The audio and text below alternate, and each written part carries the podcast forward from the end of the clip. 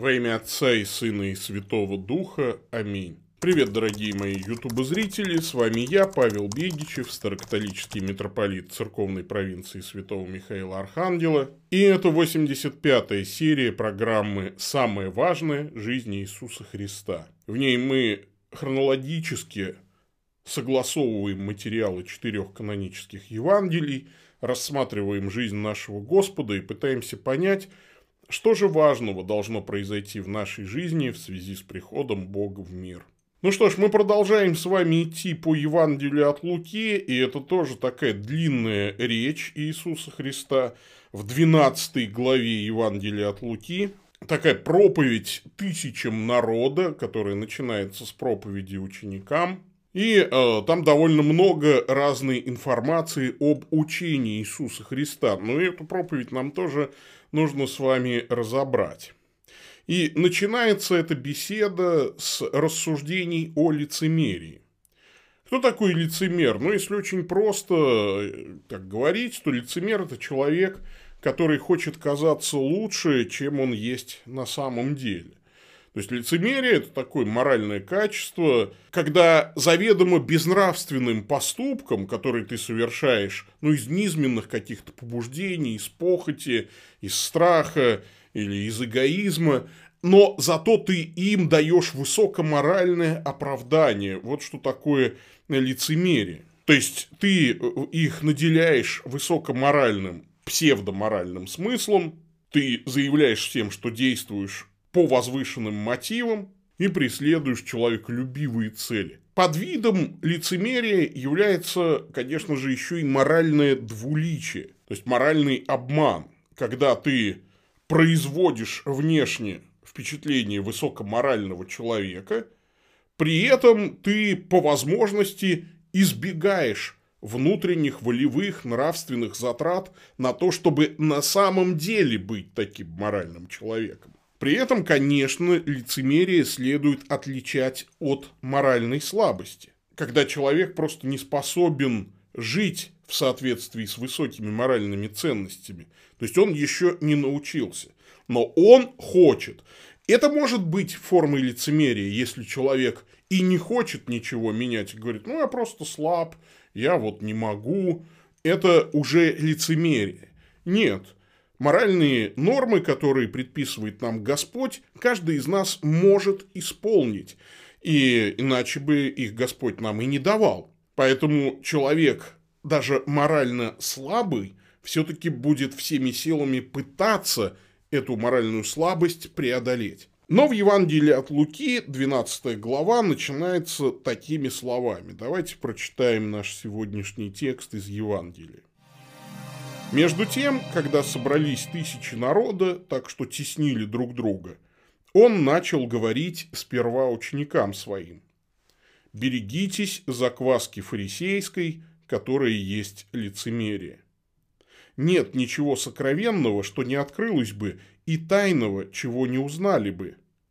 Посему, что вы сказали в темноте, то услышится во свете, и что говорили на ухо внутри дома, то будет провозглашено на кровлях.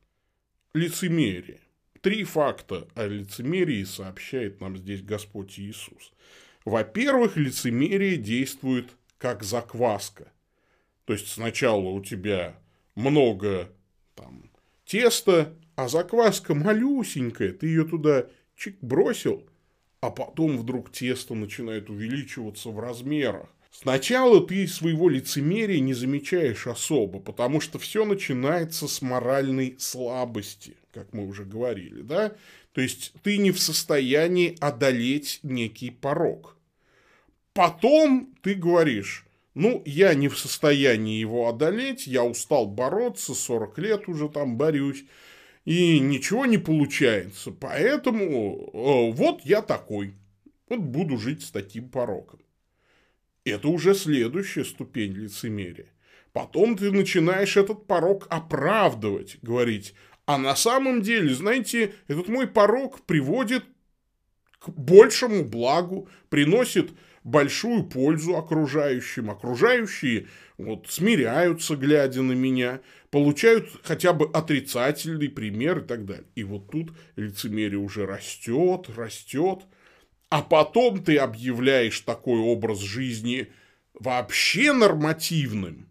А, то есть и говоришь, а так и надо, потому что это есть в моей природе, и ты уходишь от четких моральных норм в дебри и болото нравственного релятивизма. А начинается все с малого. Как у Честертона, отец Браун, он говорил, что ужасаться чужим грехам ведь можно по-разному. Ну, вот сам отец Браун ужасался чужим грехам, исходя из позиции «какой ужас, ведь я мог бы поступить точно так же». Вот так относится к греху христианин. Он знает, что вот такие поступки свойственны его падшей греховной природе. Но эти поступки плохие, их нельзя оправдывать. Нужно всем сердцем ненавидеть грех и стремиться не поступать так. Но лицемер порицает грех так. Ужас, я бы никогда так не поступил. То есть это такая начальная стадия. Я бы никогда так не сделал. При этом этот человек понимает, что на самом деле порог такой же порог, может быть, глубоко укоренился в его сердце. И он любит его. Не всегда так бывает. Иногда мы действительно искренне ненавидим какие-то пороки. Но это уже немножечко другой грех. Скорее, фарисейство или ханжество. Но зернышко лицемерия прорастает по чуть-чуть. Это закваска. Морально слабый лицемер превращается потом в тартюфа, а потом и в откровенного злодея. Все начинается с малого. Поэтому, как только вы видите в себе начатки лицемерия, боритесь с ними. Ну, как маленький принц выкорчевывал баобабы, когда они еще были совсем маленькими росточками. Так легче, потому что иначе вся планета зарастет баобабами. И потом у тебя уже не будет ни сил, ни возможностей, а главное желание бороться с разросшимися пороками. Второй факт о лицемерии, который открывает нам здесь Господь Иисус, заключается в том, что лицемерие делает нас уязвимыми. Нет ничего сокровенного, что не открылось бы, и тайного, чего не узнали бы. Посему, что вы сказали в темноте, то услышите во свете, и что говорили на ухо внутри дома, то будет провозглашено на кровлях. Ну, то есть, с крыши кто-то расскажет ваш секрет, который вы кому-то там доверили на ухо. На молодежном сленге это означает спалиться. Пропалить можно абсолютно все, говорит Христос. Абсолютно всякий грешник, желающий скрыть свои грехи, спалится рано или поздно. Если не в этой жизни, так после нее. Если не на земле, так на суде Божьем откроются все твои тайные мысли, все твои тайные помышления, все твои грехи. Это обязательно случится. Как бы человек не маскировал свой грех, его выдаст любая мелочь, которую он забудет. Рано или поздно он расслабится, и в этот момент спалится все. Бог выведет наружу этот грех. Просто для того, чтобы было неповадно.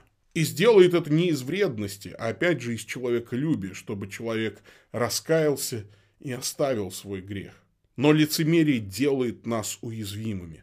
Мы вынуждены врать, мы вынуждены помнить, как именно мы соврали, кому мы что там сказали, какой образ мы лелеем, и если мы не соответствуем этому образу, нужно уметь там быстро переключаться из режима в режим, и так далее и тому подобное. Это несчастный человек, лицемер, двуличный человек. Человек, живущий в постоянном стрессе. И самое главное, человек уязвимый для Божьего суда и осуждения человеческого. Но третий факт о лицемерии, который открывает нам Христос, заключается в том, что от лицемерия можно уберечься.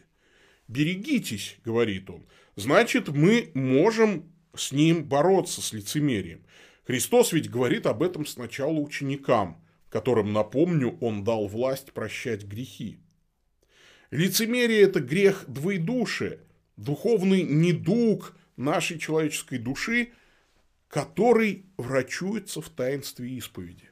Чьи грехи на суде Бог не покажет на большом экране? Как псалмопевец говорит, блажен, кому отпущены беззакония и чьи грехи покрыты. Бог говорит, если исповедуем грехи наши, то Он, будучи верен и праведен, простит нам грехи наши и очистит от всякой неправды. Бог забудет наши грехи, бросит их за хребет, как далеко восток от запада, так удалит Он от нас беззаконие наши, и не вспомянет их никогда, если мы их исповедуем. В таинстве исповеди умирает прегрешение, которое ты сделал. Поэтому на исповеди не нужно лукавить, не нужно утаивать что-то. Вот священник сохранит тайну исповеди. И это то, что Бог требует от священников. Не провозглашать на кровле. И Бог обещает, что в таинстве исповеди все наши грехи будут уничтожены, забыты и покрыты. И бороться с лицемерием нужно, потому что в основе лицемерия ведь лежит ложь, а отец лжи – дьявол. И поэтому, если мы живем в лицемерии, то мы подчиняемся дьяволу, а следовательно не можем жить полноценной Божьей жизнью. Я знаю, что у меня много грехов. Вот я ловлю себя иногда на мысли, что, может быть, я лицемер но я знаю свои грехи, я исповедуюсь, и мой исповедник знает мои грехи, знает мои слабости. И я бы очень хотел победить свои грехи. Я веду с ними беспощадную борьбу, чтобы не жить двумя жизнями. Одна внешне благочестивая, другая внутренне сокровенная. Но иногда так получается. Я вынужден скрывать свои там подлинные мысли и так далее – и мне от этого нехорошо. Я бы хотел, чтобы и внутренность моя была такая же, как и внешность. Но не всегда получается. И поэтому я всякий раз с радостью бегу на исповедь. Потому что там совершится прощение грехов. Бог очистит меня кровью Иисуса Христа – Бог возвестит мне через священнослужителя, что мои грехи прощены. И Бог даст мне сил бороться с грехами, если, конечно, я этого захочу. Подумайте об этом хорошенько. Если видите в себе зачатки лицемерия, срочно изгоняйте их из своего сердца, бегите на исповедь, чтобы не открылись грехи ваши и чтобы не было мучительно больно. Господь с вами. Да благословит вас всемогущий Бог, Отец, Сын и Дух Святой. Идите в мире. Пока-пока.